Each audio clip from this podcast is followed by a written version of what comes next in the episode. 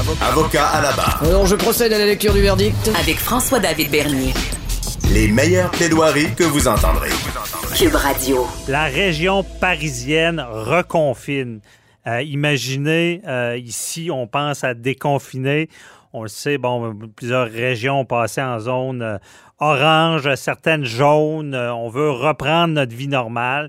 Les restaurants euh, ont pu réouvrir ici. Et là, on regarde ça euh, en Europe et malheureusement, l'Europe, depuis le début de la pandémie, est euh, en avance sur nous de quelques mois. Donc, est-ce qu'on pourrait penser ici déconfiner pour reconfiner par la suite, fermer des commerces? Euh, ça serait quoi l'impact sur le, le moral, les gens, l'économie, tous ces commerces-là? On, en parle avec euh, Patrice Ouellette, euh, gestionnaire de haute performance euh, dans la méthode 48 heures. Bonjour, Patrice. Maître Bernier, j'en ai les frissons juste à vous écouter. Ouais, hein, c'est, c'est, on veut pas ah. entendre ça en ce moment. Là.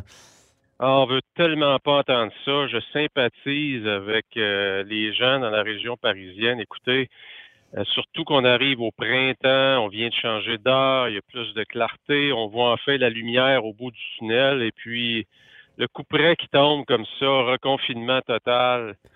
Écoutez, c'est, dur sur le moral. Avant de penser aux entreprises, on pense à l'humain en premier lieu. Hein? Mhm. Mais écoutez, ça doit être excessivement difficile à vivre. Parce que la- le Paris, en ce moment, ce reconfinement-là survient, ça fait à peu près un an, je pense, qu'il y avait eu un premier confinement.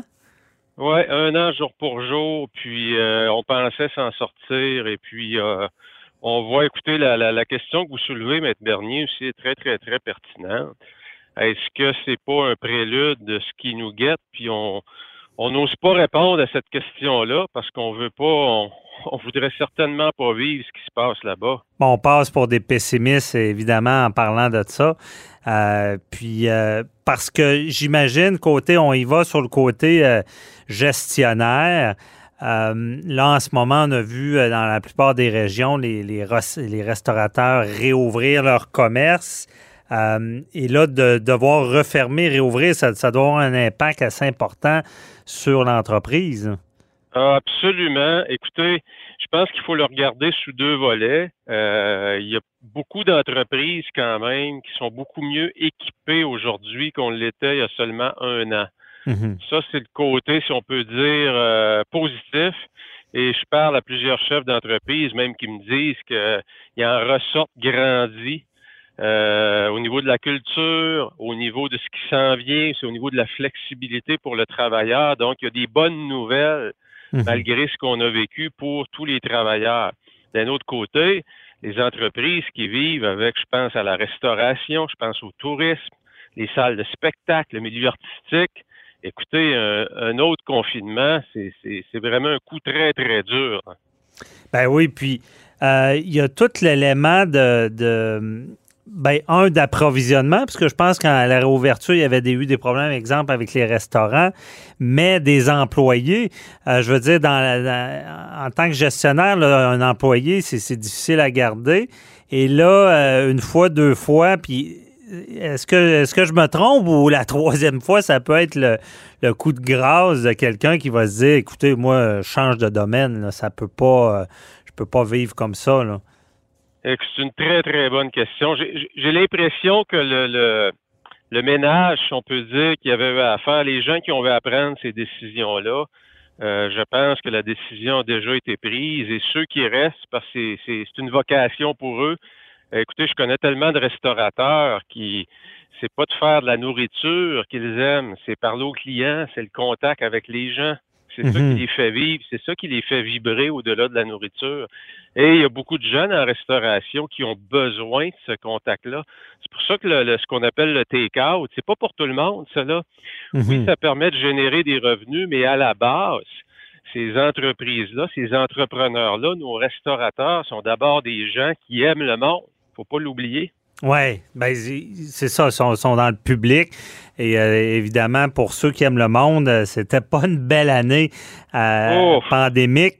Mais euh, c'est, c'est- Je, veux dire, si advenant là, que là, les gens, les auditeurs nous aimeront pas, on est d'avance, là, mais advenant qu'il y ait un reconfinement, euh, on, en on en a parlé beaucoup durant la, la crise. Bon, le gouvernement qui est un peu comme un gestionnaire d'entreprise qui doit gérer ses troupes. Tu as, souvent fait le comparable. Euh, mais là, de redevoir mettre ce genre de règles-là, euh, est-ce que je me trompe ou je pas sûr que la, population va suivre autant là, que ce qu'on a vu déjà. Déjà, là, on est en fin de course, supposément, puis on sent, on sent beaucoup d'épuisement des troupes.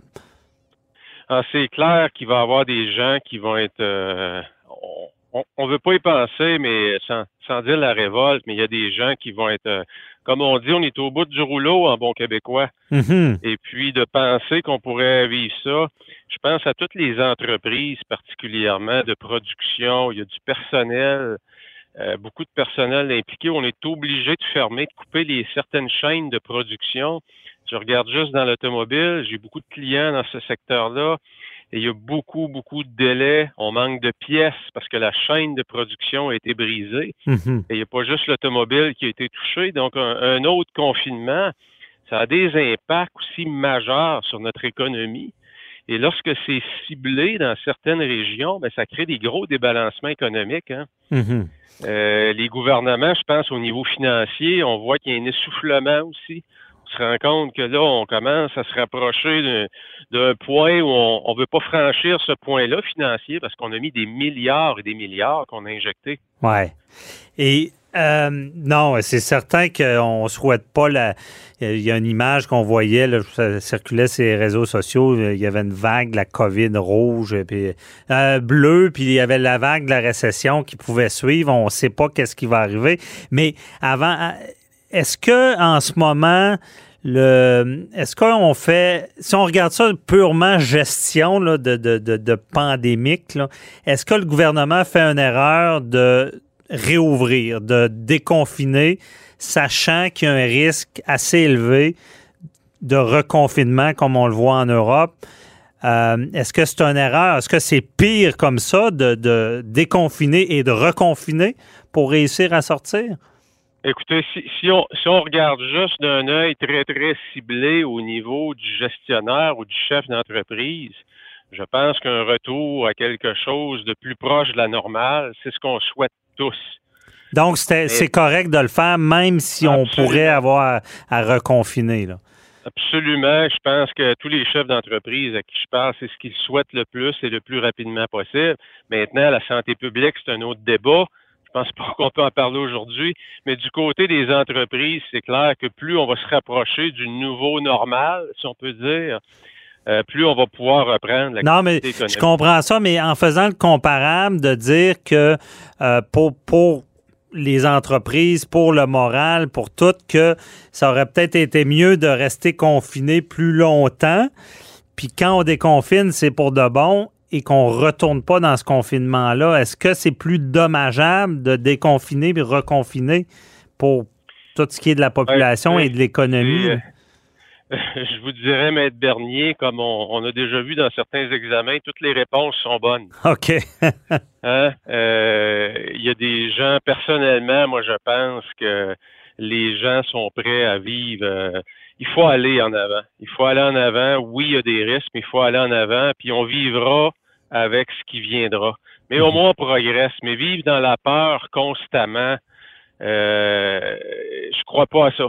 Faire avancer les sociétés, il faut, être progressif. Donc, on vivra avec les, impacts. Ben, moi, je voyais ça, euh, je compare avec des employés. Tu sais, on le disait au début de la pandémie. Euh, bon, je prends comme exemple Noël. Au début, on dit, hey, on va fêter Noël, ça va bien aller. Peu de temps avant Noël, on arrive, non, non, finalement, on ne fête plus Noël. On s'était dit, c'est pas bon faire ça. T'es mieux diminuer les attentes, ce qui fait que la pilule va passer peut-être mieux. Est-ce que c'est le cas en ce moment aussi? Est-ce qu'on aurait dû diminuer des attentes parce qu'on va redevoir encore être sévère? Écoutez, je pense qu'il y a deux grands facteurs qu'il ne faut pas sous-estimer. De un, ça fait un an qu'on est dans cette fameuse pandémie-là.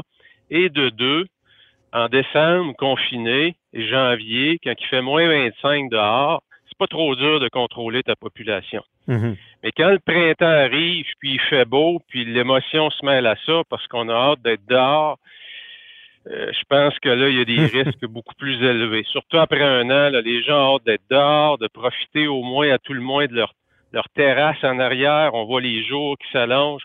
Et ce côté émotif-là, en population du Québec, faut pas le négliger. Ouais. Québécois, euh, euh, du sang latin. C'est pour ça qu'on Ah oui, ah oui. n'écoute pas toujours. Non, je comprends bien. C'est que ça aurait été trop dangereux de dire, ben regardez, on, on- va prévenir, on va rester confiné. Et parce qu'on risque peut-être d'avoir des problèmes plus tard, je comprends bien. C'est mieux euh, laisser Et- aller du lousse puis redevenir. euh, Oui, oui, puis, euh, puis en même temps aussi, je veux dire, pour exiger de la population qu'on reconfine, je pense qu'au stade où on est rendu, il faut avoir des sérieux chiffres très, très solides mhm. Qui nous, qui nous permettent de confirmer que c'est la bonne décision. Ben oui. Parce que là, euh, Puis je confirme. Patrice, euh, légalement, quand on parle de, de restrictions de, de droits et libertés personnelles, la règle, c'est que la seconde, la fraction de seconde qu'on se rend compte que c'est la mesure n'est plus nécessaire, il faut la retirer, quitte à la remettre plus tard. Donc, tu as raison. Légalement, égal, il n'y a, pas le choix écoute, de déconfiner, même si les gens seront peut-être vont trouver ça pire après ça, retourner dans le confinement. C'est la règle de d'or en matière de droits et libertés. Donc, euh, je, suis con- je suis content de l'entendre Ouais. de, de cet angle-là parce que je pense qu'on on est rendu là comme population, je crois, là aussi. ouais, effectivement. Merci beaucoup, euh, Patrice Ouellette. On se reparle. Bonne journée. Excellent, merci. Bye bye.